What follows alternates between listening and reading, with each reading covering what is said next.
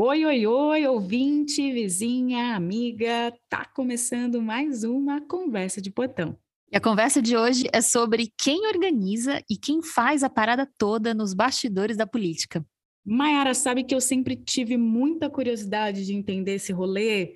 Quem é que faz? Quem que tá lá nos bastidores, para além da deputada, dos deputados? Como que é essa coisa toda? Quem que compõe a equipe? Quem faz o quê? Como esse dia a dia de assessoras e assessores parlamentares. E se você tem curiosidade em entender como que a coisa toda funciona, para além do que vemos na Câmara, Assembleia Legislativa, Congresso Nacional, esse episódio aqui é para você.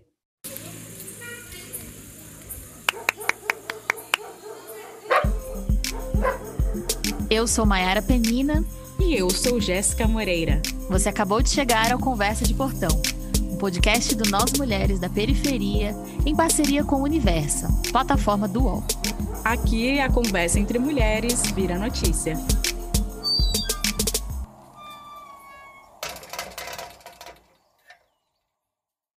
Assessores e assessoras parlamentares. Quem não conhece, vai conhecer. Quem já conhece vai entender ainda melhor, porque hoje, aqui no nosso portão, a gente recebe a nossa querida Juliana Gonçalves. Seja muito bem-vinda, Ju. Olá, olá, mulheres. Tudo bem com vocês? Um prazer estar aqui nessa prosa. Oi, Ju, que bom te receber aqui no nosso portão.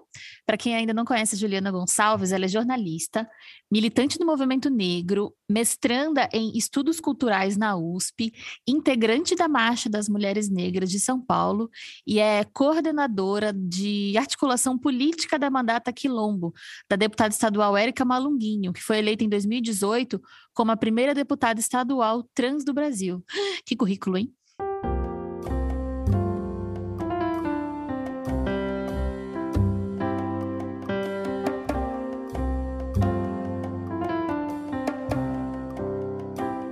Ju, papo reto aqui para nós começar.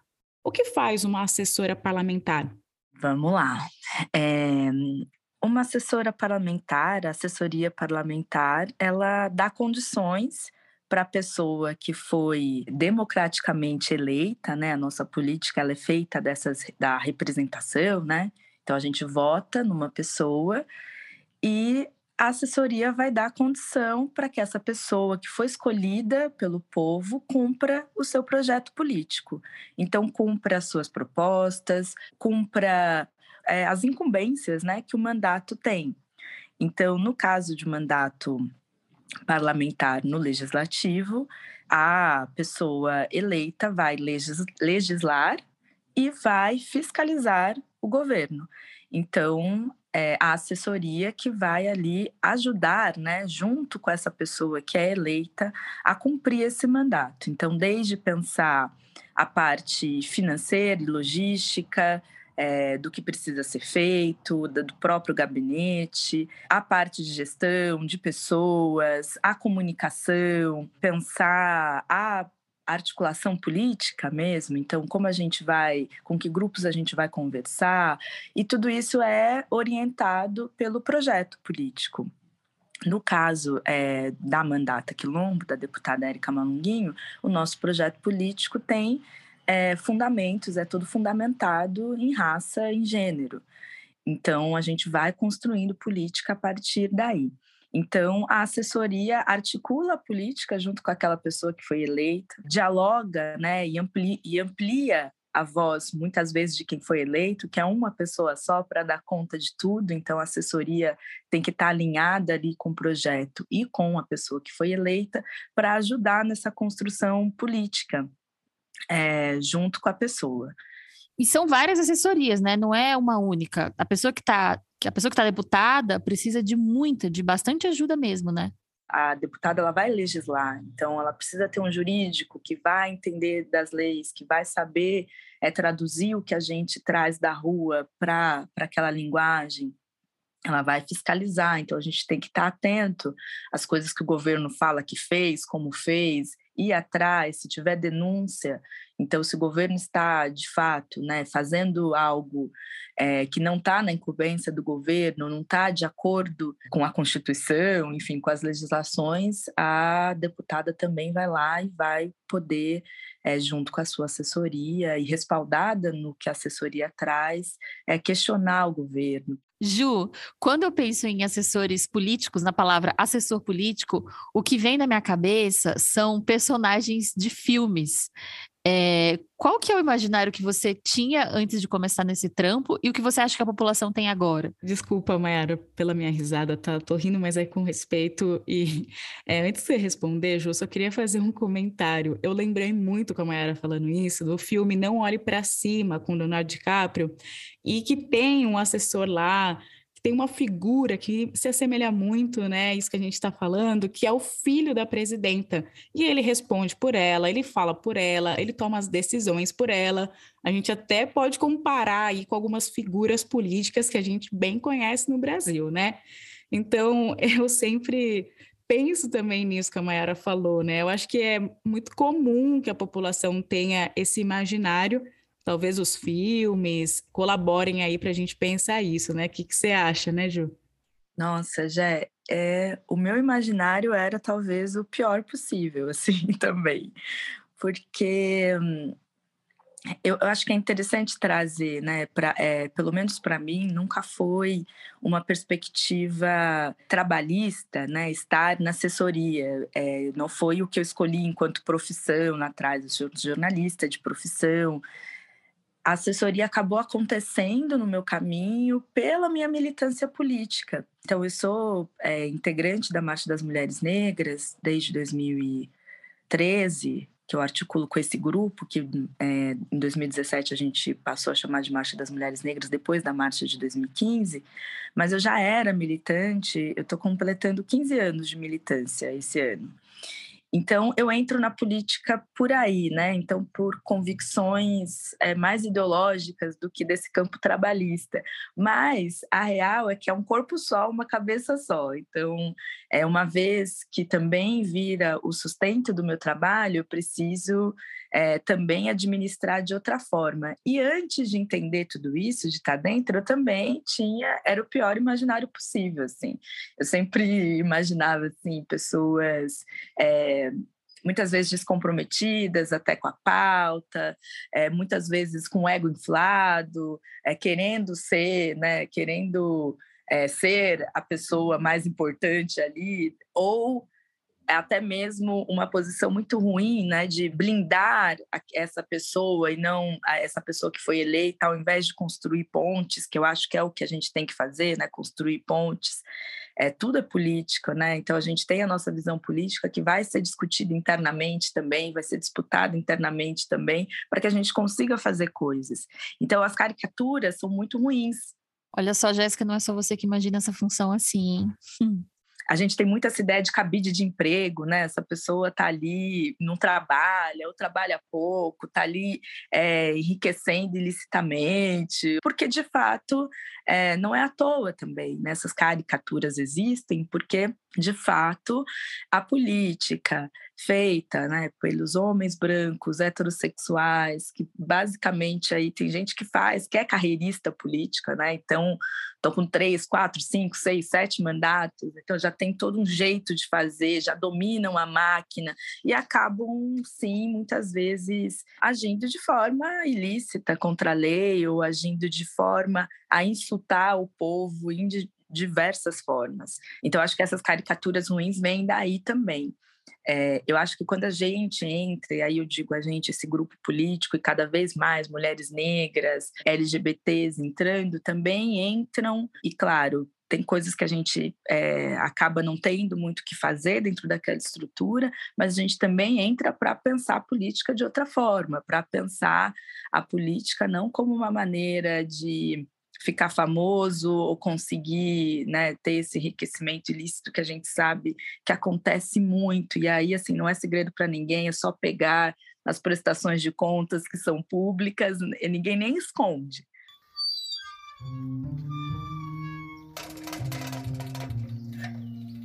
E Ju, infelizmente isso acaba sendo uma realidade, mas é importante, gente, sempre lembrar que há pessoas sérias e comprometidas, seja à frente aí dos cargos políticos, né? Vide deputadas, deputados que estão representando o povo que não estava antes nos congressos, assembleias, povo preto, LGBT, as mulheres, as periferias.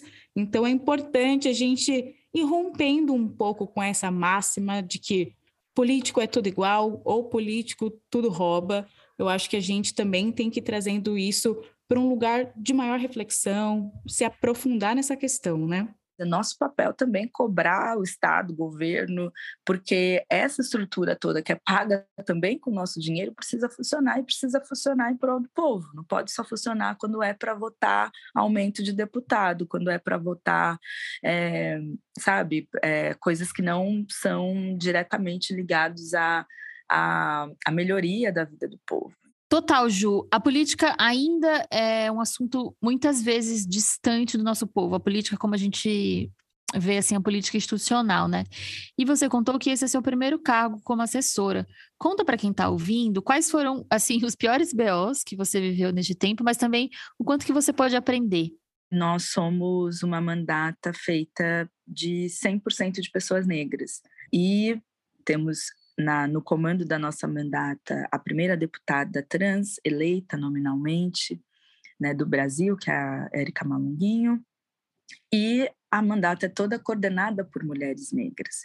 Então, acho que só isso é, já traz um, um cenário onde os BOs são muitos, porque é, tem toda a complexidade da gente construir a política na radicalidade que a gente acredita dentro da institucionalidade. Tem a complexidade de estarmos, é, de certa forma, não, não, de certa forma, de estarmos aquilombadas ali, né, entre pessoas negras e, e tudo e o que, que significa tudo isso dentro das dores e das delícias é, do nosso povo, do que já aconteceu com o nosso povo. Então, eu acho que BOs, a gente passou, a gente passa muito tempo ainda com BOs é, de caráter até interno, de gestão de pessoas, de acolhimento com nós mesmos. Então, tem todo um, um, um olhar que muitas vezes não fica para fora, mas que é importante acontecer para dentro. E a gente precisa ter ferramentas né, para lidar com pessoas. Então, acho que a gente é, teve esse desafio do letramento na institucionalidade, no letramento é, dentro do que é criar essa estrutura de um gabinete. E ali num espaço que, bom, nos nossos primeiros dias de mandato, a Érica já sofreu a primeira transfobia, que não é uma transfobia velada, né? Que inclusive está documentada quando o deputado Douglas Garcia disse que tiraria ela tapas do banheiro e se encontrasse alguém como ela num banheiro é, que não correspondesse ao sexo biológico da pessoa, tiraria tapas. Falando nisso, é importante a gente falar aqui para você que está ouvindo que a ampliação da presença política de mulheres trans e travestis e a ocupação desses lugares não garantiu, infelizmente, o fim da transfobia a essas deputadas, vereadoras e também lideranças políticas de movimentos sociais. Um estudo da revista Asmina e da ONG Internet Lab indica que na campanha de 2020, ao menos 123 candidatas do Brasil receberam, em média, 40 xingamentos por dia. E, gente, tudo isso vai respingar também nas assessoras parlamentares, nos mandatos coletivos e por aí vai. Ou seja, ser assessor ou assessor ou assessore também é uma profissão que tem seus riscos. Essa transfobia é muito latente. Nosso corpo ali dentro fazia muita diferença. A assessoria também é muito composta por homens brancos. A política ainda é muito masculina e muito branca. Nossa, Ju, eu fico pensando que nós, pessoas negras, a gente sempre vai carregar no corpo mesmo nossa ancestralidade. E aí a nossa presença nesses espaços, elas vão alterando, inclusive, a paisagem, né? A, a forma como essas pessoas pensam, mas infelizmente também há uma agressão, né? Um espaço opressor Então, sinto muito aí por todas as vezes que esse espaço também foi opressor para vocês e agradeço por vocês permanecerem na resistência aí, porque é muito importante para a gente que vocês estejam lá. Mas não é fácil, né, gente? É sempre importante a gente lembrar desses dados também que Mayara já citou aqui. Mas, Ju, para além de todos esses desafios, né, e também aprendizados que você foi citando aqui para gente, se eu, por exemplo, quiser ser uma assessora parlamentar, quais são essas habilidades que eu preciso construir para ir aprendendo a estar nesse lugar? O que, que você diria para jovens, mulheres negras que estão ouvindo a gente agora e que querem construir a política institucional, assim como você também quis um dia? Primeiro que é isso, a gente precisa de você. a gente precisa de é, pessoas comprometidas com, com projetos políticos coletivos, seja do seu bairro, seja porque você quer melhoria para o seu bairro, seja porque você quer melhoria em alguma pauta específica, seja porque você quer trazer cultura para o seu bairro ou posto de saúde, não importa. Eu acho que a gente precisa cada vez mais de pessoas que se importem e que pensem nessa gestão do coletivo. Na verdade, eu acho que é, o que eu aprendi no jornalismo me ajudou bastante em ser uma assessora, porque no, com a prática do jornalismo eu aprendi a ouvir.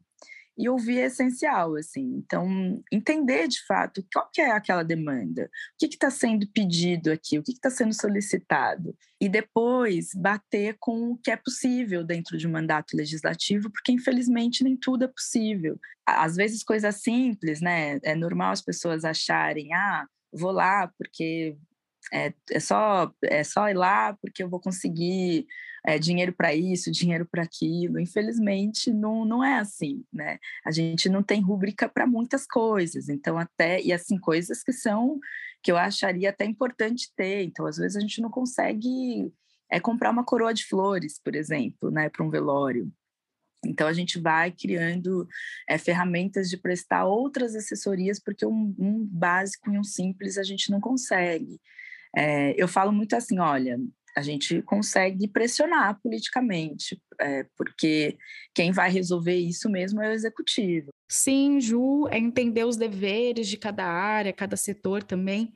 E hoje em dia temos também alguns cursos, né, gente, de gestão de política pública, economia voltada para as políticas, e por aí vai para você que tem interesse em estar aí nesse lugar eu acho que eu aprendi também, e é uma habilidade que, né, que é importante ter enquanto pessoa, a me humanizar também, porque foi o que eu falei, a gente apaga incêndio e acaba é, tendo contato muito diário com as desgraças todas da vida, e, é, e faz parte do trabalho, a gente está aqui para isso mesmo, para conseguir é, tentar, se não dar respostas, buscar respostas, comprar, é, cobrar resposta do, do Estado de, de várias formas e propor coisas interessantes que a gente acha que, que é possível fazer. Então, eu também aprendi que eu preciso me humanizar nesse processo, eu preciso entender os meus limites tal. Muito bom te ouvir, Ju. É, Para você que está ouvindo e chegou até aqui, e acha que é importante entender e disseminar essas ideias que a Ju trouxe para a gente, corre lá no, no nosso site, que tem uma matéria com os principais pontos da conversa que a gente teve com a Ju. É só digitar nósmulheresdaperiferia.com.br. Isso aí, não deixem de ler o Nós, há vários conteúdos muito bons, né? Porque a gente que faz não, hein? Mas acessem. Ju, minha querida, muito obrigada por topar o convite de estar aqui no nosso portão. Você sabe, é sempre muito bem-vinda. O Conversa de Portão é um podcast produzido pelo Nós Mulheres da Periferia em parceria com a Universa, plataforma do UOL. O episódio de hoje teve produção de Carol Moreno, o roteiro é meu e da Jéssica e a revisão é de Semaia Oliveira. A edição de som é da Trilhará. Segue a gente na sua plataforma preferida. Estamos em todas: Spotify, YouTube, Deezer e Google Podcasts. E se você quer trazer algum assunto do seu portão, envie aqui pra gente no canal do Telegram, que é Nós Mulheres da Periferia. Até semana que vem. Até! Ah! Eu entro de férias, viu, Mayara? As férias merecidas. Então, nos próximos episódios, quem vai estar aqui com vocês é a nossa apresentadora Semaia Oliveira. Até! Pode deixar que a gente segura as pontas. Até!